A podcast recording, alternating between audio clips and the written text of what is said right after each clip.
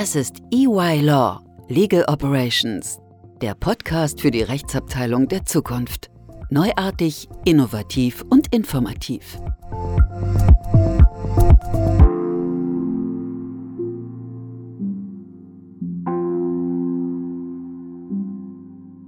Hallo und herzlich willkommen zu einer weiteren Episode des EY Legal Operation Podcasts.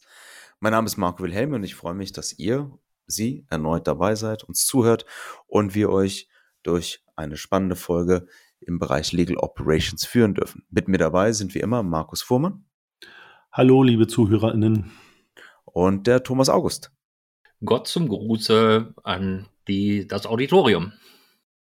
Dann legen wir gleich los. Thomas, wir haben ein spannendes Thema, wo du der Experte bist. Das Thema Software Selection. Natürlich klar im Bereich Legal Operations, klar in den Bereichen, in dem Feld, in dem wir uns tummeln, aber auch gerade aus deiner langjährigen Erfahrung bist du, glaube ich, da ja auch der Mega-Experte, den wir haben können für den ganzen Bereich. Software, wie sucht man sie aus? Was gibt es für Wertungskriterien? Kannst du uns in diesem Bereich einführen, weil ja doch sehr viel ja, Diskussionen um Tools weiterhin am Markt herrschen.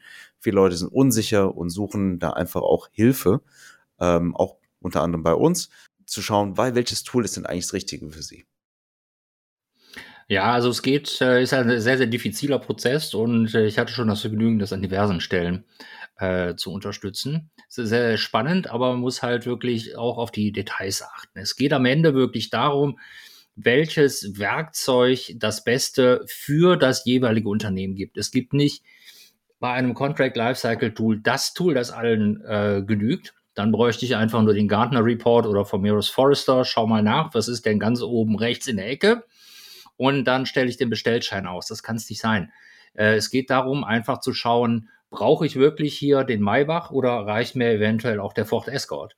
Ähm, und insofern sollte das ein, ein ist das halt ein, ein Thema, ähm, wo man das Ganze ähm, sich sehr, sehr genau anschauen kann und muss. Und ähm, muss dabei aber auch wirklich auf die Details achten. Denn je nachdem, was es für ein Werkzeug ist, wenn es eben in einem Bereich viele Leute ähm, äh, betrifft, ist es auch wichtig, alle Stakeholder einzubeziehen. Und hier greift wirklich der Begriff vom Stakeholder sehr, sehr genau. Denn wenn jetzt zum Beispiel eine Fachabteilung darüber nachdenkt, ich muss jetzt eine Software einführen, dann hat sie in der Regel funktionale Aspekte, die da im Hintergrund stehen. Das ist super und ist wichtig, aber ist auch zum Beispiel auch nur ein Bereich, der relevant ist. Denn ähm, in einer Software Selection, speziell wenn man eine Entscheidung trifft, die dann halt für, für einige Jahre, wenn ich möchte nicht fast sagen, für viele Jahre gilt, muss man auch schauen, dass dann tatsächlich, äh, dass man hier die richtige Entscheidung trifft. Das heißt, es ist erstmal der Punkt, wen schaue ich mir ganz genau an? Das ist halt dann wirklich die Fragestellung. Ich meine, klar, man kann sich als jede einzelne Rechtsabteilung da mit den, durch das entsprechende Studium, auch eben dieser ganzen Marktübersicht, die ich eben angesprochen habe, dann fortbilden. Heißt aber äh, noch nicht so besonders viel. Und das ist halt dann der Punkt, wo entsprechend die externe Expertise, Klammer auf, ganz kurz natürlich, auch auf uns von unserer Seite einholt, um dann entsprechend beurteilen zu können, welche kommen denn überhaupt in Frage. Meistens geht man dabei in einem gestuften Verfahren vor, dass man erstmal eine sogenannte Longlist präpariert. Ähm, ich denke mal, das, die muss allerdings wirklich auch handelbar sein. Das heißt, es bringt nichts, eine 30, 30 Tool äh, so, umfassende Liste aufzubauen, sondern was weiß ich, dass man bei einer vernünftigen Anzahl, sagen wir mal 10, 12 halt anfängt und sich diese Pro äh, Produkte halt anschaut. Das ist, wie gesagt, der eine Startpunkt. Der zweite Startpunkt ist, dass man sich sehr genau darüber im Klaren ist, was sind für einen die äh, wichtigen Faktoren. Dass man die wirklich dokumentiert und eben entsprechend schaut, ähm, welche ähm, sind, werden die auch so, werden die verstanden? Wie versteht die jeder? Denn selbst wenn ich einen Punkt dokumentiert habe, kann jeder auch was anderes darunter verstehen. Und äh, das kann dann halt hinten raus bei der Entscheidung oder wenn man dann die Entscheidung schon gefällt hat, dann sehr, sehr negativ sein. Dann muss man natürlich schauen, berücksichtigt man alle Stakeholder. Nehmen wir nochmal das Beispiel Contract Lifecycle Management. Hier ist man in der Rechtsabteilung einer, wichtiger, aber da ist es zum Beispiel auch so, vielleicht macht es ja auch Sinn, Procurement, auch andere Abteilungen mit einzubeziehen. Und dann müssen auch deren Anforderungen dann halt berücksichtigt werden. Möglicherweise gar nicht mal voll in dem gleichen Umfang wie zum Beispiel für die Rechtsabteilung, weil gleichwohl sollten sie berücksichtigt werden. Ähm, also das sind alles Aspekte, die ähm, da an der Stelle entscheidend sind. Natürlich, und wir reden hier von einem Software-Tool, ist es immer eine gute Entscheidung, auch sich die IT zu berücksichtigen. Denn ähm, wenn man nur die funktionalen Anforderungen ähm, heranzieht, ist das eine, eine Fundsache. Wenn das Tool, das man am Ende auswählt, partout nicht in die sogenannte IT-Strategie passt, beispielsweise Cloud. Geht man auf eine Cloud, wie möchte man die Cloud nutzen? Möchte man sie on-premise, also bei sich selbst? Möchte man sie sonst wo nutzen? Ist man offen dafür, egal wo sie gehostet wird, muss die, gibt es da äh, spezielle Anforderungen, gibt es weitere technische Anforderungen. Vor diesem Hintergrund ist es entscheidend, natürlich dann auch äh, den IT-Bereich einzubeziehen.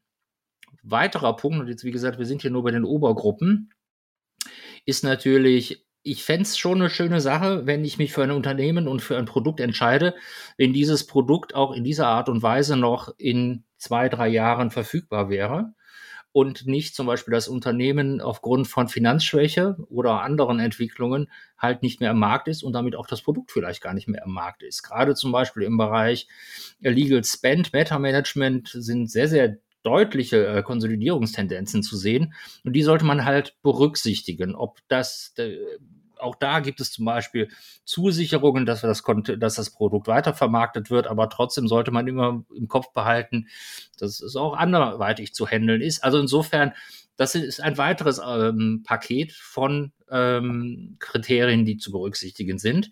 Und der letzte Punkt, um nicht jetzt hier komplett einfach nur vollständig ähm, ohne Punkt und Komma zu reden, nicht jeder Punkt hat dann an der Stelle ähm, die gleiche Gewichtung sollte sehr wohl einfließen, aber hat eben eventuell auch noch eine ähm, andere Gewichtung, die zu berücksichtigen ist. Und das soll, darüber sollte man sich auch ganz klar verständigen und mit allen dieser Stakeholder dann abgestimmt haben, bevor man in den Prozess startet. Ja, ich meine, Thomas hat es schon sehr gut rausgearbeitet, aber zwei, drei ergänzende Punkte vielleicht. Ja. Das erste ist, eine Software Selection ist eigentlich eine Quantifizierung von qualitativen Merkmalen. Ja ist jetzt für Anwälte in der Rechtsabteilung nicht so das gängigste Thema. Für die BWLer unter uns, die kennen es in, in den Nutzwertanalysen, die sie halt an der Uni gelernt haben. Nicht? Also eine Nutzwertanalyse ist halt Teil der Software Selection. Das heißt, ich überlege mir halt, was sind qualitative Merkmale, Kriterien, die ich brauche. Ähm, zum Beispiel, wie gut ist der Vertragserstellungsprozess? Ähm, jetzt mal grob gesprochen, ganz high level, wie gut passt die Software in meine IT-Landschaft? Und dann versuche ich diese Kriterien halt zu quantifizieren, Schulnoten oder andere Skalen und sage, wie, wie erfüllt diese Software halt meine, meine Anforderungen. Äh, braucht man ein bisschen Übung drin, ähm, auch der Vollständigkeit halber, aber ähm, denke ich mal, kriegt auch jeder mit etwas Unterstützung sauber gemanagt. Das zweite ist, was man nicht unterschätzen darf bei einer Software Selection. Mit der Software Selection fängt schon der Change Management Prozess an. Thomas hatte gesagt, Stakeholder Management, man muss halt alle Stakeholder einbinden, absolut richtig. Man muss sich überlegen, wer ist von dieser Software betroffen. Ähm, und dessen, dessen Kriterien müssen auch eingeholt werden. Aber es hat halt auch den Effekt oder halt den Impact, dass man sich überlegt, wer arbeitet denn später mit dieser, mit dieser Software? Wer ist denn davon betroffen? Und je früher ich diese Mitarbeiter, die Abteilung mit ins Boot hole, möglichst schon am Anfang, bevor ich diese Software auswähle, desto schneller und früher kriege ich halt deren Buy-in. Also, wenn Sie Teil des Entscheidungsprozesses sind und des Auswahlprozesses, dann fällt es natürlich nachher schwerer zu sagen, was denn das für ein Mist passt überhaupt nicht. Wird denn die Software ausgewählt? Ja, ihr habt die ausgewählt. Insofern ist dieser Software Selection Prozess von Tag eins ein Buy-in und ein Change-Management-Prozess, um die verschiedenen Stakeholder halt auch abzuholen, die Abteilung mit reinzunehmen und sozusagen der Buy-in zu bekommen. Denn wenn das dann sauber durchgeführt ist, dann ähm, sind auch alle Anforderungen oder dann sagen halt auch alle betroffenen Abteilungen halt okay. Und das können halt, das kann die IT-Abteilung sein, das kann der Einkauf sein im Vertragsmanagement-Prozess, das kann der Verkauf, der Vertrieb sein im Vertragsmanagement-Prozess, das kann Compliance sein, also komplett durch. Und dieser Software Selection Prozess als dritten Punkt, als letzten Punkt, stellt halt auch die Nachvollziehbarkeit und die Transparenz sicher, wie diese Software ausge, ausgewählt wurde. Und das sage ich halt auch immer den Mandanten, das ist halt ganz wichtig. Es soll nachher nicht der Eindruck entstehen, dass das im dunklen Raum entschieden wurde und jemand gesagt hat, wir nehmen jetzt Software A, B oder C und das ist es dann, weil dann sagt das Business oder die internen Kunden sehr schnell, was hat sich der Meister Eder hier ausgedacht? Wie passt denn diese Software zu uns? Das kann doch nicht wahr sein. Insofern ist es sehr wichtig und ganz transparent zu sagen, so war der Prozess. Diese Mitarbeiterabteilung haben wir mit eingebunden, diese Kriterien haben wir gemacht und basierend auf diesen Kriterien und diesen Bewertungen und wir haben uns alles angeschaut, war halt diese Software auf Nummer eins und deshalb haben wir die ausgesucht. Ist viel leichter nachher für die Argumentation, anstatt wenn man einfach sagt, Software X ist jetzt die Lösung aller Probleme und mit der müssen wir vorangehen und äh, damit wären wir jetzt glücklich. Insofern ist halt dieser Buy-in-Prozess auch wichtig hier für die Nachvollziehbarkeit neben dem Change Management und ähm, nur als kurze Ergänzung zu den Themen von Thomas. Sehr wichtig. Ich denke halt auch, eine der Aspekte, die herausgearbeitet wurden von euch sehr gut, ist eben genau das, was man eigentlich so in der Vorbereitung dessen sich bewusst werden muss, was man alles ähm, ja, als Hausaufgaben halt äh, vorab machen soll, bevor man eigentlich da in den, in den Prozess startet. Ich würde jetzt in dem nächsten Teil des Podcasts gern auf die Herausforderungen eingehen und ähm, euch einfach mal bitten, Thomas, wir fangen am besten mit dir an, mal die ein oder zwei, drei Themen oder sowas halt aufzustellen. Wichtig aber halt für mich aus der Sicht, weil wir natürlich ja Zuhörer, Zuhörerinnen haben, die einerseits, ähm, ja, sagen wir mal, auf der Buying-Seite sind, aber natürlich auch Zuhörer haben, die auf der Selling-Seite vielleicht sich befinden. Ähm, vielleicht gucken wir mal, ob wir das hinbekommen, vielleicht mal so ein paar Herausforderungen, aus, die von beiden Seiten betrachtet werden können. Also ich denke, ein ganz wichtiger Punkt ist, dass man den Prozess wirklich konsequent einhält damit man eine Vergleichbarkeit hat. Also ich hatte eben von dieser Shortlist, äh, äh, Longlist-Geschichte gesprochen, also sprich, dass man anfängt in einem schrittweisen Prozess das Ganze äh, so weit zu reduzieren, dass man tatsächlich nur noch sich am Ende drei, zwei oder drei Produkte halt sehr, sehr genau anschaut. Wie gesagt, die Kriterien sollten sehr, sehr klar eingehalten werden und es sollte immer transparent sein, dass man halt wirklich ähm, sagen kann, man hat wirklich alle Kriterien abgeprüft. Man muss sicherlich jetzt nicht für bei einer Zwölferlist einen ausführlichen Katalog von 200 Punkten abklären, aber zumindest, dass klar ist, dass äh, wirklich die Kriterien richtig abgeprüft worden sind. Dann gibt es, ähm, ist es einfach sehr, sehr wichtig, nochmal klarzustellen, dass alle, und speziell da ist der Punkt dann da, wenn verschiedene Abteilungen äh, einbezogen werden, dass alle das Gleiche unter einer Anforderung verstehen und sie, sie dann auch im Rahmen des Prozesses, speziell dann, wenn es um diese Shortlist, die dann in der Regel äh, mit Demos stattfindet, ähm, also die Shortlist-Evaluierung durchgeführt wird, dass man da sicher ist, dass alle die, eine, die beurteilen können, diese Kriterien äh, wirklich gesehen zu haben oder eben nicht gesehen zu haben und damit eben wirklich zu sagen, inwieweit ist es abgedeckt, sei es durch Schulnoten oder sei es durch haben wir, haben wir nicht. Ähm, das sind, denke ich mal, zwei ganz entscheidende äh, Punkte. Ganz wichtig ist, und das ist dann speziell für die Leute, die dann halt auf der Selling-Seite sind, ähm, man sollte halt schon wirklich die einzelnen ähm, Kriterien auch sehr, sehr genau hinterfragen. Ob es denn, denn zum einen kann ich halt in einer Vorstellung immer wieder sehr, sehr gerne sagen, dass diese oder jene Funktionalität abgedeckt sind. Sie können aber nur unter einem unterschiedlichen, zu unterschiedlichen Graden oder zu einer, auf eine unterschiedliche Art und Weise abgedeckt sein. Und der eine versteht so und der, der das verkaufen möchte, versteht es vielleicht anderweitig. Da ist es ganz, ganz wichtig, dass wirklich dem, dem äh, dann entsprechend dem Anbieter sehr, sehr genau auf den Zahn zu fühlen und dann einfach herauszuarbeiten, kann es das wirklich und dann das auch wirklich zu hinterfragen und das nicht einfach nur hinzunehmen oder sich durch eine besonders, ähm, ja, besonders schön blinkende, besonders gut aussehende ähm, Oberfläche halt tatsächlich dann zu verle verleiten zu lassen. Ein anderer Aspekt, der auch gerade, es gibt eben Aspekte, die auch sehr, sehr schwer zu berücksichtigen sind, zu beurteilen sind. Ähm, das sind dann so Sachen wie beispielsweise äh, wenn ich Verträge einscanne und dann entsprechend eine Interpretation automatisiert durchführe, dann ist es einmal wirklich zu beurteilen, wie gut kann tatsächlich diese Interpretation, dieses Scannen durchgeführt werden und wie weit sind wirklich diese AI-Funktionalitäten ausgeprägt. Da wird es dann relativ schwer, das in dem Prozess zu machen. Äh, wir hatten das, wie gesagt, äh, noch aus der Zeit vorher, äh, als es, also als ich mehr oder weniger außerhalb der Rechtsabteilung unterwegs war, da tatsächlich wirklich Vergleichsmaßstäbe dann aufgebaut, also vergleichbare Verträge, reale Verträge uns angeschaut, gescannt, bearbeitet und so, um wirklich eine Vergleichbarkeit herzustellen. Da muss man einfach schauen, wie wichtig ist einem dieser oder jener Aspekt, dass man da tiefer eintaucht. Und es kann halt wirklich dann auch gerade diesen, diesen Prozess dann auch mal sehr, sehr deutlich in die Länge ziehen. Also das wären die Hauptaspekte, die äh, mir einfallen zu dem Thema. Markus, du hast sicherlich noch Ergänzungen. Nicht mehr viele, Thomas, keine Angst. Kein Problem. Also ein Punkt fällt mir ein, das ist die interne Disziplin, ja, auch diesem Prozess zu folgen und äh, sauber abzuarbeiten. Was ich meine ist, wenn man eine Software-Selektion startet, dann kann man sicher sein, dass viele mit eigenen Software-Ideen ankommen und sagen, ich habe mir schon mal Gedanken gemacht, ich habe da schon mal was vorbereitet. Ja? Ähm, die Software ist die beste. Und da wird es nicht nur eine geben, die die beste Software ist, sondern mehrere. Und man muss sich einfach bewusst sein, äh, man hat da, warum auch immer, die Leute sind vielleicht von den Softwareanbietern überzeugt, was auch okay ist. Aber man muss die Leute dann immer wieder zurückholen zu den Bewertungskriterien. Ja, ich habe das selber miterlebt, dass man ähm, Softwareprodukte sich angeschaut hat und schnell nach dem ersten Durchsehen oder dem ersten Screening, dem ersten Research der Internetseiten klar stand, feststand, wer der Gewinner ist, ja, weil die, der oder die kann einfach alles am besten. Wo man einfach hinterfragen muss, ja, warum? Wir haben doch hier die Kriterien.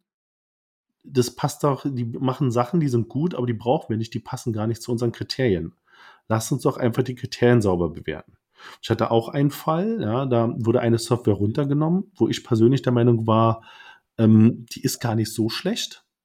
Und ähm, der Vorstand hat die dann interessanterweise auch nochmal mit draufgesetzt, weil er den Gedankengang gefolgt ist. Und die wurde dann interessanterweise auch der Gewinner am Ende des gesamten Prozesses. Einfach weil man strikt diesem Prozess gefolgt ist. Und ohne jetzt subjektiv sich leiten zu lassen, wo man vielleicht eine gewisse Affinität zu hat. Und dieser Softwareprozess, wenn man das sukzessive halt sozusagen von der Longlist, wie Thomas gesagt hat, die Softwareanbieter dann sukzessive runternimmt, man muss sich bewusst sein, dass man da das ein oder andere, ich glaube, das kann ich sagen, Baby tötet. Ja, also jeder hat da vielleicht sein Lieblingskind irgendwo versteckt, aber nach und nach wird man halt den ein oder anderen etwas frustrieren oder demotivieren, weil man halt die Software runternimmt. Man muss sich halt einfach bewusst sein, dass man nach und nach gewisse Diskussionen hat, warum man die Software verfolgt und nicht mehr. Insofern ist die interne Disziplin und das Folgen des Prozesses und der Kriterien ganz, ganz wichtig. Und der Punkt, den Thomas auch gesagt hat, ist klar, nicht, wenn man den Softwareanbietern spricht, das erste Mal oder so, dann ist es halt sehr, es wird sehr viel versprochen. Und die Empfehlung ist auch, die Thomas gegeben hat, ich kann es nur bestätigen, ist, ab einem gewissen Punkt, das macht man nicht mit allen, also wenn man Anfang zehn Anbieter hat, nachher verdichtet es vielleicht auf zwei oder drei, dass man mit diesen drei Anbietern konkrete Cases macht, konkrete Showcases und sagt, jetzt zeigt mal, was ihr versprochen habt, jetzt zeigt mal, wie das aussehen soll, zeigt mal, wie der Prozess funktioniert, ich will den jetzt sehen. Und dann kann man einfach nochmal Sachen hinterfragen. Ja? Wenn man nämlich Softwareanbieter fragt, Implementierung, ist das alles ganz easy? Ja, dann sagt man, ach, alles, das ist, ähm, da braucht man keine Programmierkenntnisse, heißt es ja immer, das kann man intuitiv einfach ähm, justieren und anpassen, da braucht man keine Kenntnisse. Und wenn man dann sagt, okay, wie schnell, wie lange braucht ihr denn für eine Implementierung? Und dann kommt halt raus ein halbes Jahr. Da denke ich mir auch, also ein halbes Jahr für eine Legal Software, das ist rein technisch die Implementierung nur technisch, ohne jetzt Training, sondern alles sechs Monate, denke ich mir, das ist aber schon recht lang, ja. Also, wenn jemand sagt, das ist alles so einfach und man braucht sechs Monate allein, um das technisch aufzusetzen, dann ist es vielleicht doch nicht so einfach und man muss mal genauer verstehen, wo die Probleme und die, die, die, die Punkte sind. Und der letzte Punkt noch sind die Preismodelle. Ähm, da muss man, ist meine Empfehlung, immer an einem konkreten Case das Preismodell zu machen. Warum? Also das erste ist, wenn man Preise anfragt bei den Softwareanbietern, hat man immer Listenpreise. Ja, aber jeder kennt es, wenn er ein Auto kauft, ist ein Listenpreis. Also ich will jetzt niemand zu nahe treten, aber ich vermute mal, keiner kauft sein Auto, sein Neuwagen, wenn er einkauft, zum Listenpreis. Ja, würde ich jetzt mal mutig formulieren. Das heißt, jeder verhandelt nochmal nach oder baut sich das ein oder andere extra mit rein. Und so ähnlich ist es auch ähm, bei einer Software. Das heißt, die Listenpreise, die da stehen, das ist, ich sag mal, geben eine erste Indikation und man kann vielleicht sehen, ist ein Softwareanbieter um den Faktor 10 daneben, dann kann man den vielleicht rausnehmen, wird aber nicht immer der Fall sein. Ähm, insofern sollte man konkret vorgehen, für welche Länder, welche Sprachen, wie viel aktive User, was will ich konkret an Funktionalität haben, will ich machen mit der Software. Und dafür möchte ich ein konkretes Preismodell haben und einen konkreten Preis plus die Implementierung, weil die auch noch dazu kommt. Und dann hat man halt sozusagen seine Lizenzkosten, seine Einmalkosten und vielleicht braucht man dann noch ongoing etwas. Aber das würde ich immer im konkreten Fall machen, weil mit den Reinzahlen auf der Webseite, die man genannt bekommt, das sind nicht die, die Zahlen, die auch nur annähernd in die Richtung gehen, wo man hin möchte. Und zum Zweiten sind die Preismodelle auch nicht immer vergleichbar. Der eine macht es nach Usern, der andere macht es nach Funktionalität, der andere macht es nach Ländern, was für ihn ganz entscheidend sind. Ich habe auch schon gesehen, wenn es Anbindungen ans ERP-System sind, manche Preise sind auch pro ERP-System. Ja, also wenn jemand eine sehr heterogene Landschaft hat, dann passt das alles nicht. Insofern lieber einen konkreten Case machen, konkrete Eckdaten vorgeben und eine erste Preisindikation so abfragen und dann kann man auch in die nächsten Verhandlungen gehen. Wenn ich noch einen Aspekt ergänzen kann, der mir gerade einfällt, der auch nicht, denke ich, nicht unwichtig ist, ist das Thema Referenzen. Denn einerseits ist es natürlich eine schöne Sache äh, zu, zu, sehen, dass es das Softwareprodukt halt ähm, ja erstmal in der Demo halbwegs gut funktioniert. Ähm, aber es ist halt ähm, schon ein wichtiger Aspekt zu sehen, was, welche Erfahrungen haben andere gemacht. Also sprich, ist das, was die, was die Kollegen an Implementierung, Zusatzkosten, ich weiß nicht was versprechen, auch wirklich äh, realistisch? Oder wie hat sich Zusammenarbeit dargestellt? Deshalb hat sich eigentlich immer als weiteres Kriterium ganz gut angeboten, dass man eben auch nochmal ähm, Kontakte herstellt zu anderen. Also normalerweise ist es so, dass man tatsächlich das Unternehmen anfragt und die sagen, es gibt eine entsprechende Referenz, ihr könnt euch mit dem oder jenem von einem anderen Unternehmen unterhalten. Und ähm, das, denke ich, ist nochmal ein wesentliches ähm, Entscheidungskriterium, das über die Bewertung über die Bewertungsmatrix, die ja mehr oder weniger ein quantitatives Ergebnis ergibt, dann tatsächlich nochmal als zusätzlicher Aspekt dann in die Diskussion mit reinfließen kann. Das wollte ich nochmal gerade nachschieben, weil ich finde den Punkt nicht uninteressant für die Beurteilung einer Software. Ja, danke euch für die wichtigen und tollen Aspekte der, der Herausforderungen und auch natürlich den ganzen Punkten, die ihr angesprochen habt, die man mal erfragen sollte, egal auf welcher Seite man sich jetzt gerade bewegt oder welche Antworten man bereithalten sollte. Ich glaube, da von euren Erfahrungen zu lernen, ist sehr wichtig. Jetzt haben wir ja einen Aspekt, den wir vor einigen Podcasts ja mal angesprochen haben, das ganze Bereich as a Service. Wie steht ihr dazu? Ist das ein neuer Trend? Ist das, in welche Richtung sich das bewegt und was ist das eigentlich überhaupt? Ja, ich fange mal an, Thomas. Du kannst gerne ergänzen. Also meiner Meinung nach ist das nicht nur ein Trend, sondern eigentlich auch eine weitergehende Lösung, vielleicht ähm, eine Evolutionsstufe. Denn ich glaube, die Software allein löst noch nicht das Problem. Ähm, vor allen Dingen nicht in der Rechtsabteilung. Also, dass man die Illusion hat, ich kaufe jetzt eine Software, sei es bei Legal Spend Management oder mal Vertragsmanagement, da kann man das vielleicht besser erklären. Und ich drücke auf den Knopf und alle Verträge oder meine Verträge sind automatisch angepasst und werden automatisch versendet und kommen unterschrieben zurück. Ich glaube, die Illusion hat niemand. Oder wenn ich eine KI-Software habe, die gewisse Sachen, Dokumente, Verträge analysiert und die Analyse ist dann das Gegebene, ja, ich glaube, die Illusion hat auch keiner. Und die Kernfrage ist ja mal, die wir auch mal intern diskutieren, was ist eigentlich das Problem? Also welches Problem will ich lösen? Für welches Thema will ich eigentlich eine, eine Software anbieten? Und nehmen wir das Vertragsmanagement-Thema, dann ist, sagen wir mal jetzt auch sehr grob und high-level gesagt, die Vertragserstellung ein Thema. Und dann überlegt man sich als nächsten Schritt, okay, es gibt Softwareanbieter, die unterstützen mich dabei. Aber selbst dann ist ja mein Problem nicht gelöst. Der Vertrag ist ja noch nicht erstellt. Und dann kann man sich überlegen, okay, ich brauche eigentlich noch Mitarbeiter oder ich brauche externe oder ich brauche ähm, Support für die finale Vertragserstellung, für den Feinschliff, für die Finalisierung des Vertrages. Also geht es in den Servicegedanken. Das heißt, schön wäre es ja, ich habe diese Software oder ich nutze diese Software. Das heißt, ich muss die vielleicht gar nicht mal kaufen, sondern ich kriege die von einem Anbieter bereitgestellt. Ja, also ich kaufe, ich brauche keine Lizenzen, ich brauche keine Implementierungskosten, sondern ich, ein Anbieter stellt mir diese Software zur Verfügung, die ich nutzen kann für meine Vertragserstellung. ich spare mir Softwarekosten, Implementierungskosten etc. und verrechne vielleicht nach Vertrag, äh, nach erstellten Vertrag. Dann ist es sehr transparent für mich und weiß, wenn ich zehn Verträge erstelle, dann kostet mich das X.